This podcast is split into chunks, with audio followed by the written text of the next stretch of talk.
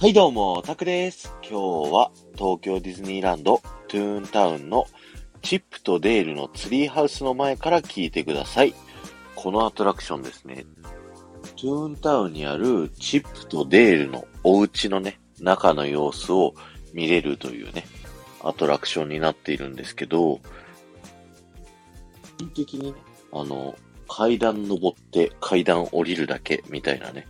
そんなすごく小規模、あの、スイスファミリーツリーハウスの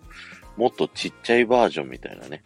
そんなイメージのアトラクションになっているんですけど、実はね、これには訳があるんですよ。というのも今回のね、あのサムネイル見ていただくとわかるようにですね、実はこのツリーハウスですね、もともと滑り台としてね、アトラクション作ってたんですよね。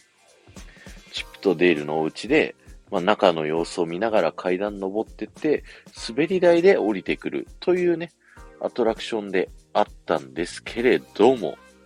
えー、いろいろなね、トラブルがあったんですよ。滑り台を逆から登るお子さんだったりだとか、まだ降りきってないのに上から滑ってきてね、下の方でぶつかってしまうといった、そういったね、怪我人とかもね、すごく多く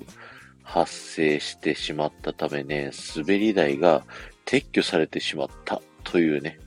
そういった理由があるんですね。で、しかもですね、このトゥーンタウンのオープンは1996年4月になっているんですけど、わずかね、4ヶ月で撤去してしまったといったね、そういったストーリーがあるんですよね。なので実は僕ね、トゥーンタウンオープンの時に行ってるんですけど、その時にはね、激混みすぎて、滑り台滑れなかったんですよ。皆さんはどうですか？このチップとデールのツリーハウスの滑り台、滑ったことあるよとかいう方はね、ぜひコメント欄で教えていただけたらなと。あと、あ知らなかっただったりとかね。あのー、いろいろなね、お話、コメントでしていただけると嬉しいです。今日は終わりです。ありがとうございました。えメンバーシップ配信をやらせていただいてます。今日はですね、えー、先週学んだ研修の内容を自分なりに噛み砕いてお話しさせていただいております。えー、そして前回の配信から今回の配信まででコメントいただけた方のお名前をお呼びしたいと思います。ちえみんさん、さとゆかさん、埼玉のママさん、こじらぼさん、きむるなさん、もふちゃん、りぼんちゃん、えー、ありがとうございました。えー、チプトデールのツリーハウスね。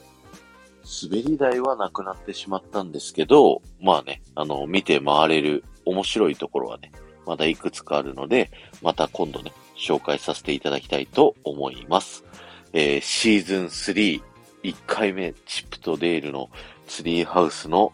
滑り台が実はなくなっていたというね、そういったお話から始めさせていただきましたけども、どうでしょうか？弱い。弱いかもしれない。大丈夫かな？シーズン3。いやー、頑張っていきますよ。これからもよろしくお願いします。ではまた。